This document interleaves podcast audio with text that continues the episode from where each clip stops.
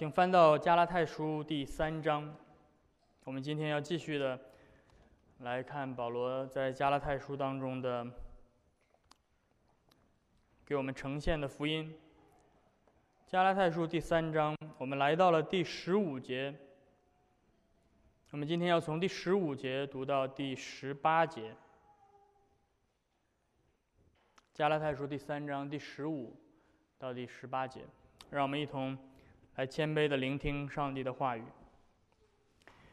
弟兄们，我且照着人的常话说：虽然是人的文约，若是已经立定了，就没有能废弃或加增的。所应许的原是向亚伯拉罕和他子孙说的。神并不是说众子孙，指着许多人。乃是说，你那一个子孙指着一个人，就是基督。我是这么说：神预先所立的约，不能被那四百三十年以后的律法废掉，叫应许归于虚空。因为应许承受产业，若本乎律法，就不本乎应许。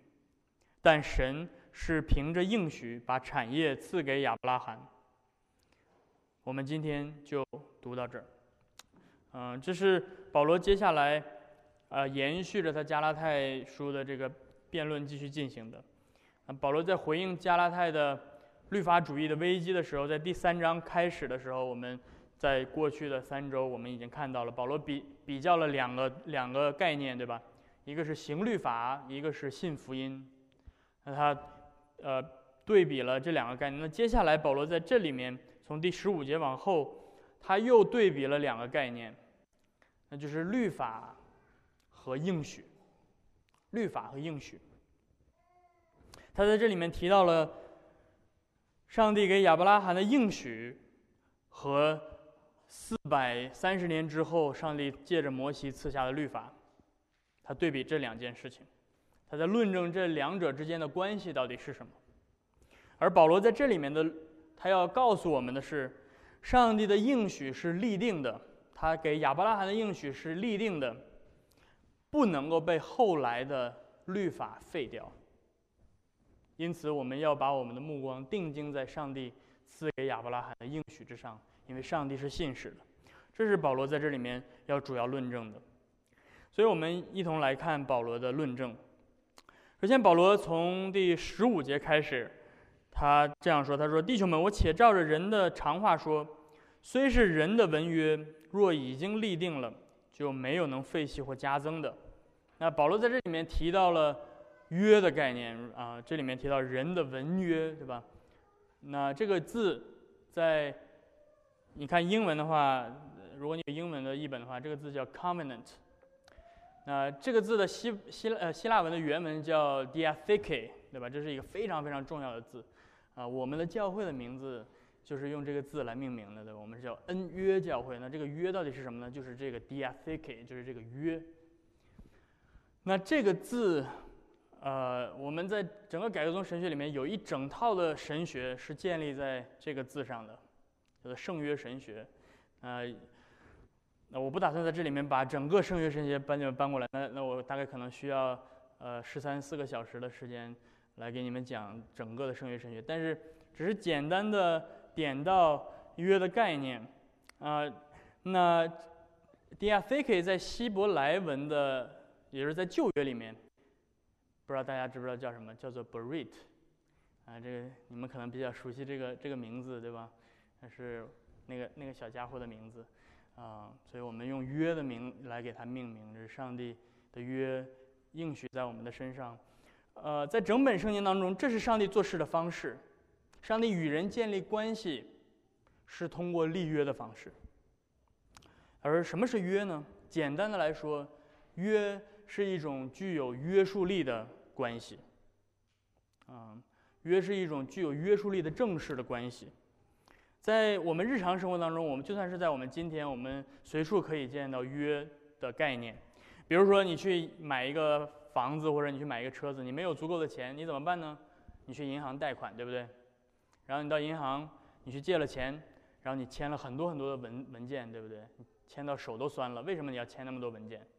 那个叫做那个就叫做约，因为在这个约定当中，在这个经济的约定当中，银行承认承诺把这个钱给你，然后你再向银行承诺在固定的时间之内把这个钱还给他，这是一个有约束力的关系，你和银行之间建立了这个关系。啊，同样的，比如说一对新婚的这个新郎和新娘步入到了婚礼的殿堂的时候。他们来到上帝的面前和见证人的面前宣誓结进入到婚姻的这关系的时候，这也是一个立约的行为。所以婚姻是一个约的概念。他们在比如说我们经常常用的这个在基督教里面的这个婚姻的誓言，呃，他们在他们是在宣告，对吧？我某某某愿意娶你为妻，对吧？我。我在我在与你立约，进入到这个关系当中。那同样，我们在加入某一间地方这个具体的教会的时候，也是一个立约的行为。嗯，我们是在上帝面前与基督在这里设立的教会建立一个正式的有约束力的关系。所以，约是一个非常严肃的事情。嗯，如果人类没有对约的尊重的话，人就是不断的违约。整个的社会就会出现危机。我们看到许多人如果借银行的钱不还的话，就会爆发什么次贷危机，对不对？像美国在二零零七年、零八年的时候，啊，产生的这样的一个经济危机，是很多很多造成很严重的后果。呃，如果如果两个年轻人没有很遵守他们在婚姻当中的约的时候，家庭就不会不稳固。一代的儿童可能会失去稳固的家庭结构。我们看到，在近代这种婚姻的关系越来越不稳固，啊，产生了很多的社会的问题。那如果教会成员不守约，会怎么样呢？没什么大不了的，对吧？如果教会成员不守约，就会对基督的身体造成非常严重的伤害。所以，保罗说，就算是人在我们人类社会里面立的约。都会产生这样的约束力，不能随便的废弃或更改，更何况是上帝立的约。所以在第七节，呃，在第十七节，保罗很明确的说，上帝跟亚伯拉罕所提的应许是一个正式的约。所以我们必须要回到这个创世纪的记载当中来，仔细的来看一看，到底上帝跟亚伯拉罕到底是怎么立约的。所以。请跟我一起翻回到你们的旧约圣经。我不经常这样做，但是有的时候有必要，呃，带在讲道的过程当中带你们去看圣经到底原来的地方。所以翻翻回到创世纪，到底上帝在哪儿与亚伯拉罕立约？翻到创世纪第十五章。创世纪第十五章，我们要来简单的来看这个，就是在这里。上帝与亚伯拉罕立约。在这事以后，第十五章，耶和华在异象中对有话对亚伯兰说：“亚伯兰，你不要惧怕，我是你的盾牌，必大大的赏赐你。”亚伯兰说：“主耶和华呀，我既无子，你还赐给我什么呢？并且要承受家业的是大马士革的一粒一屑。”亚伯兰又说：“你没有给我儿子，那生在我家中的人就是我的后嗣。”耶和华又有话对他说。这人必不成为你的后嗣，你本身所生的才成为你的后嗣。于是上帝领他到外边说：“你向天观看，数算众星，你能数得过来吗？”又对他说：“你的后裔也将要如此。”亚伯兰信耶和华，耶和华就以此为他的义。这非常重要，但是这还不是立约的时候。接下来往下看，耶和华又对他说：“我是耶和华，曾领你出加勒底的乌尔。”要将这地赐你为业，亚伯兰说：“主耶和华呀，我怎能知道必得这地为业呢？”他说：“你为我取一只三年的母牛，一只三年的母山羊，一只三年的公绵羊，一只斑鸠和一只雏鸽。”亚伯兰就取了这些来，每样劈开分成两半，一半对着一半的摆列，只是鸟没有劈开。有秃鹰下来。落在这死处的肉上，亚伯兰就把它吓飞了。日头正落的时候，亚伯兰沉沉的睡着了。忽然有惊人的大黑暗落在他的身上，耶和华对亚伯兰说：“你要的确知道，你的后裔必寄居在别人的地，又服侍那地的人。那地的人要苦待他们四百年，并且他们要服侍的那国，我要惩罚。后来他们必带着许多财物从那里出来。但你要想大寿数，平平安安的归到你列祖那里，被人埋葬。到了第四代，他们必回到此地，因为亚摩利人的罪孽还没有满盈。”然后接下来第十七节、第十八节非常的重要。日落天黑，不料有冒烟的炉，并烧着的火把从那些肉块中经过。当那日，耶和华与亚伯拉罕立约。所以这个是上帝与亚伯拉罕立约的那个时刻。虽然上帝已经在创世纪第十二章就已经招了亚伯拉罕，但是。直到第十五章这个时刻，上帝才正式的与亚伯拉罕立约。那我们读了这么一大段，嗯，我们看到上帝应许亚伯拉罕要赐给他后裔，如同天上的星那么多，要赐给他土地。然后到了第八节，亚伯拉罕问上帝说：“我怎么才能够确定你这些应许是真的呢？”啊，今天没有人敢这样跟上帝说话，对不对？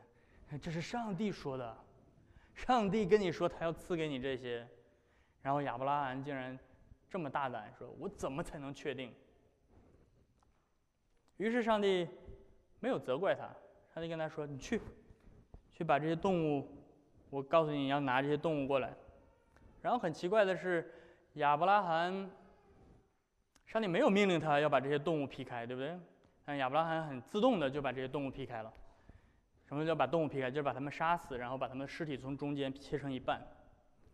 啊，实际上，这是你会觉得很奇怪，为什么？但是亚伯拉罕不会觉得很奇怪，因为在亚伯拉罕生活的时代，把动物劈成两半，是一种非常常见的立约的方式。实际上，在希伯来原文里面，立约的这个这个动词。实际上，直接翻译的话应该是切一个月 k a r a t k a r a t 呃，是切的这个动作。所以，呃，把动物劈成两半来摆列，这是在立约。而在立约的过程当中，立约的双方往往要从被劈开的动物身体这个尸体中间走过去。这个的含义是什么呢？这个的含义是在。用这种方式来向自己发咒、发咒诅，说：如果我不遵守这个约定的话，愿我像这个动物一样被劈开；愿我像这个动物一样，我的尸体被这些秃秃鸟这个这些吃掉，被野兽吃掉。啊，如果你感兴趣的话，你可以找到呃圣经当中对这样立约的方式的一个直接的反应。呃，我不打算在这里面再翻到另外一处圣经去读，但是你可以去看耶利米书第三十四章，啊，可以在你的笔记上注释一下耶利米书三十四章，在那里，犹太犹太人的这个犹太人们，他们以色列以色列人们，他们，呃，彼此立约就是用这样的方式，然后在里面非常明确的说，他们被约了，他们要像这些动物的尸体一样被劈开，然后被野兽吃掉，好，所以。如果你是亚伯拉罕，当上帝跟你说“好去”，你不是问我怎么样才能够确定这个我说的话是真实的吗？你去找这些动物来，然后你把它劈开，你会怎么想？如果你是亚伯拉罕，你会怎么想？啊，上帝一定是要与我立约了，对不对？然后他要给我一些我要遵守的这些条例。他要给我我要做的一些事情，如果我要去遵守了的话，那他就会把他应许给我的子孙土地赐给我，当做是奖赏，对不对？这一定是亚伯拉罕很很自然的一个反应。上帝要让我从动物的尸体当中穿过去，但是这就是创世纪十五章记载当中最令人惊奇的地方。就是整本圣经几乎没有要比这个更作为一个高潮点的出现。这里面的最终极的高潮点是第十七节，日落天黑，不料有冒烟的炉，并烧着的火把从那些肉块当中经过。一个很伟大的改革中的神学家叫呃一七年最近刚刚去世的一个神学家叫做 R.C. Sproul，嗯，他讲了一个故事，他说以前去到一些这种特会啊什么去去这种演讲啊，很多人都会呃拿着一些他写的书让他去签名，然后他说啊好我签名，然后这些人会跟他说那把你这种就。Life verse，你最喜爱的这个经文写到写到这个封面上，然后他说，我最喜欢的经文就是整本圣经啊，但是他说好吧，我我理解你想要找一些经文，于是他说我就写了这节经文，他写的就是创世纪十五章第十七节，有冒烟的炉，烧着的火把从肉块当中经过。然后这些人拿回去圣经一打开一看，这是什么？根本读不懂，这是为什么？这是你最喜欢的经文。弟兄姐妹，我们应该把这节经文刻在我们的心里，贴在我们的冰箱上，挂在我们的墙上，因为这些经文太重要。因为穿过肉块的不是亚伯拉罕，而是上帝。以冒着的、以冒烟的炉和烧着的火把，以光和烟的形式显现，穿过那个肉块，把那肉块烧烧着了。是上帝穿过了那些肉块。你说这是这说明什么？这说明上帝在向亚伯拉罕发咒启示。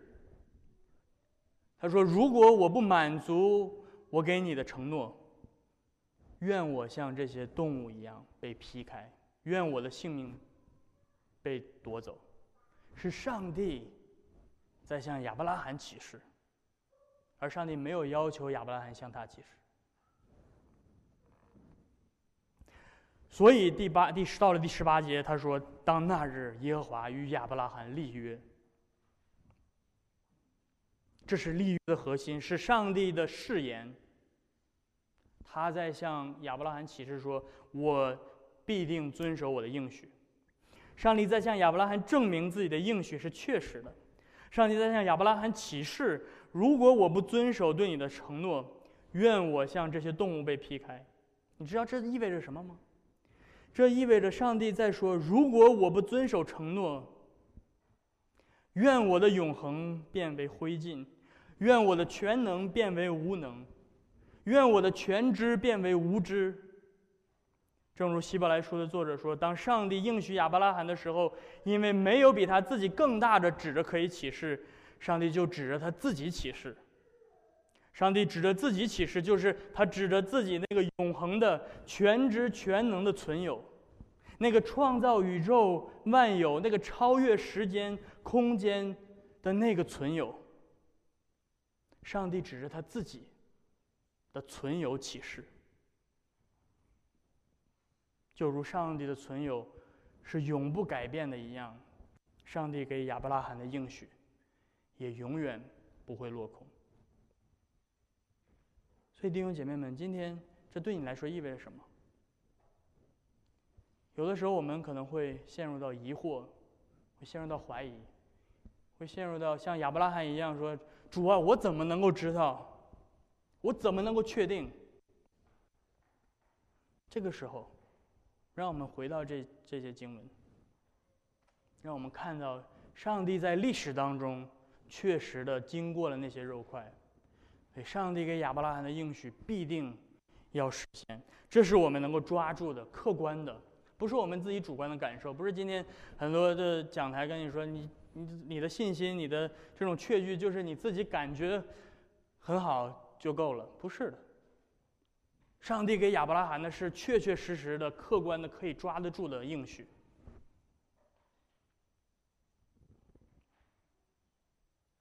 而接下来保罗说：“那应许是给亚伯拉罕和他的子孙，但是不是指着很多子孙，而是指着一个子孙。”第十六节他说：“翻回到加拉太书第三章，他说：‘指着那个应许是指着基督说的。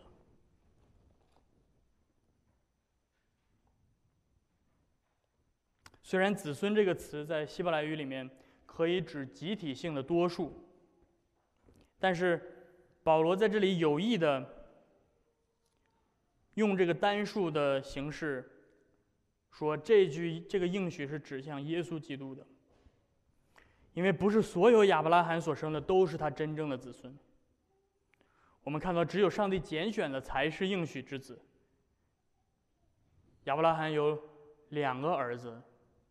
以实玛利和以撒，但是以实玛利没有被算作亚伯拉罕的子孙，虽然他是亚伯拉罕生的，只有以撒是应许之子，而从以撒生雅各，雅各生十二支派，但是就算是这十二支派最后在上帝的审判之下，也只剩下一个支派，也只剩下两个支派，犹大和便雅悯，所以不是所有的。亚伯拉罕的肉身的后裔都是一都是亚伯拉罕的子孙，而保罗正是用这样的概念去说那个终极的、那个最终的、那个真正的亚伯拉罕的子孙是耶稣基督。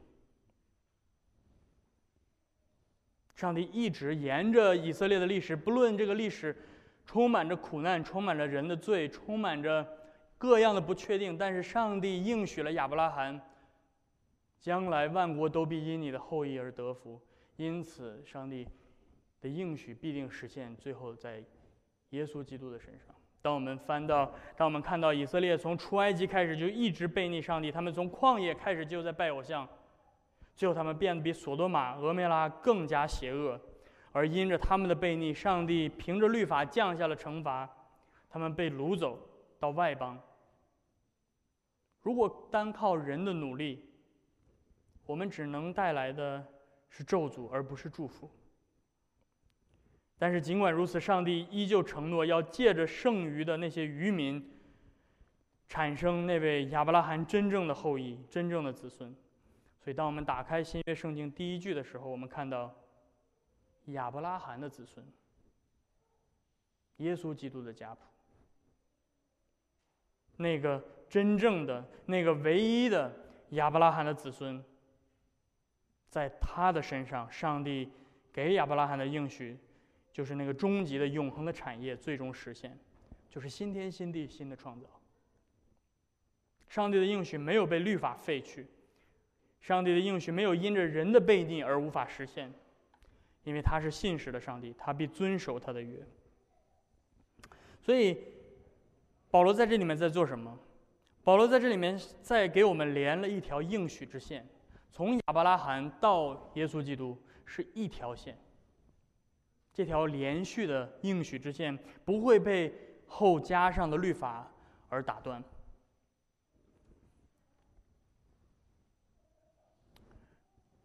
他在第十七到第十八节他说：“这这是保罗的论点。他说我是这么说：上帝预先所立的约，不能被那四百三十年以后的律法废掉，叫应许归于虚空。”因为承受产业若本乎律法，就不本乎应许了。所以在这里面，他把律法和应许做了一个区别。如果我们我们刚才看到了上帝给亚伯拉罕的应许是什么？上帝给亚伯拉罕的应许是上帝自己启示，说我所应许你的，我必要成就。这是应许。那律法是什么？如果你还记得，上帝借着摩西把以色列人带出埃及之后，来到西乃山，上帝把十诫给了他们，然后上帝与这些百姓立约的时候，在出埃及第二十四章第四节，摩西把这律法向百姓宣读之后，百姓齐声说：“我们必遵行这些律法。”是这些百姓在向上帝起誓。说他们必要遵行他们的承诺，这是律法，看到了吗？你看到这个区别了吗？在亚伯拉罕的约立约当中，是上帝对亚伯拉罕承诺，是上帝在对亚伯拉罕启示说：“我必要遵行我的话，不论你的子孙有多么的不信实，不论你的子孙有多么的悖逆，我必要成就我的应许。”而反过来，在西乃山上，是百姓那些不洁的、那些悖逆的百姓在对上帝说：“我们必遵守我们的话。”立约的那个启示的那一方是不同的，在亚伯拉罕之约当中是上帝启示，而在律法之约，就是摩西之约当中是百姓向上帝启示，而这是律法跟应许之间的不同。所以，如果最终这个应许的产业是否赐下，取决于人是否遵行律法的话，那么上帝最开始的应许就被就就一定是归于虚空的。为什么？因为人绝对不会遵行律法的。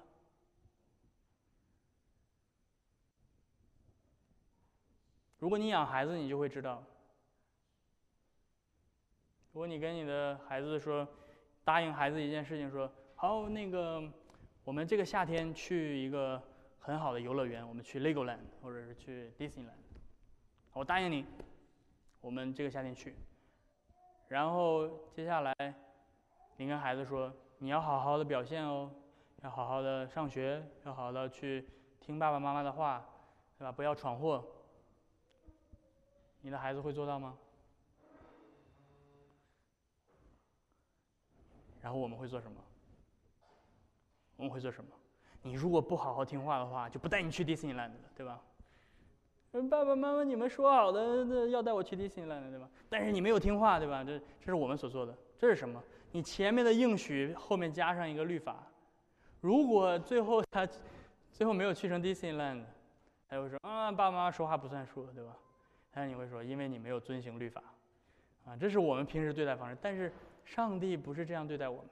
如果真的是按照我们去遵行律法来获得应许的话，我们都像我们悖逆的孩子一样，永远去不成这个 Disneyland。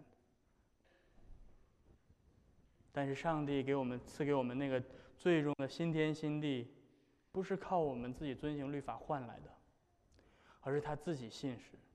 尽管我们如此的悖逆，但是他借着耶稣基督替我们遵行了律法，替我们完成了完美的意义。白白的加给我们，好叫我们能够进入到那个圣洁的应许之地。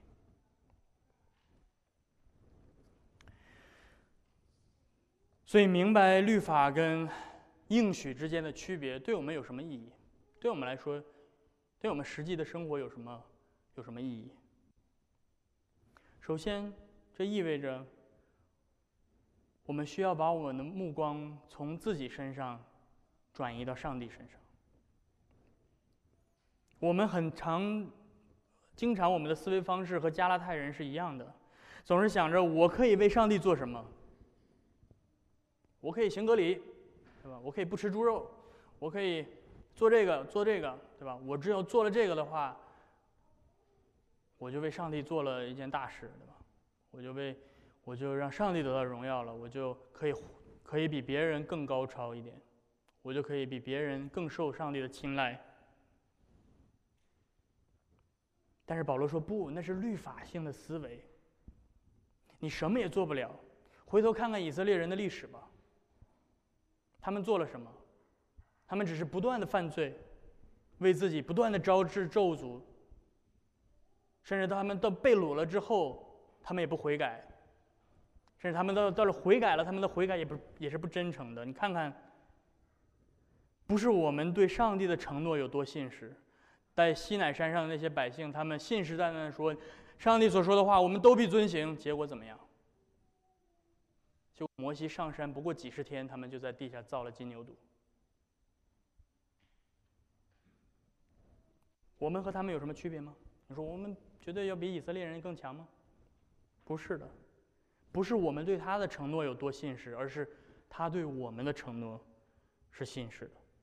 因此，我们必须首先对自己绝望，才能够在上帝的应许中找到真正的盼望和安慰。不但我们要把我们的目光从自己身上转移到上帝的身上，这也意味着我们必须放弃自己的故事，而进入到上帝的故事里。今天，许多人把信耶稣说成邀请耶稣到我的心来，到我的生命里来，让耶稣进入到我的故事里来。但是这种说法依旧是以自我为中心的，我依旧是我自己人生的故事的主演。我是主角，我只是允许耶稣进来。可能我，我给他一个角色，他是我的主，他是我的救主，我给他一个角色。但是这个故事还是我是主角。我需要他的时候，我就把我就我就叫他来给我一些帮助，让我增加自自信，让我增加自我形象，让我一些事情顺利。但是我不需要他的时候，他可千万别来烦我。我们必须意识到这样的想法。是真正的亵渎，不是上帝进入到我们的故事里，而是我们进入到上帝的故事里。而上帝的这个故事，要比我们每一个人的人生故事更精彩、更宏大。这个故事是上帝最开始借着亚伯拉罕给亚伯拉罕的应许写赐给赐给人类的。这个这个故事延续着人类的历史几千年，一直。进行着，这个故事最终的高潮是在那个加略山的十字架上。而今天不是你在邀请耶稣进入到你的生命中，进入到你的故事中，是耶稣邀请你进入到这个故事里来。他在把他的家敞开，给你一个位置。我们在只有在这个故事里。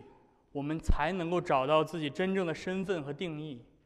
我们不再需要自己用自己的成就去掩盖我们的自卑，因为那真正的大事已经被耶稣基督成就了。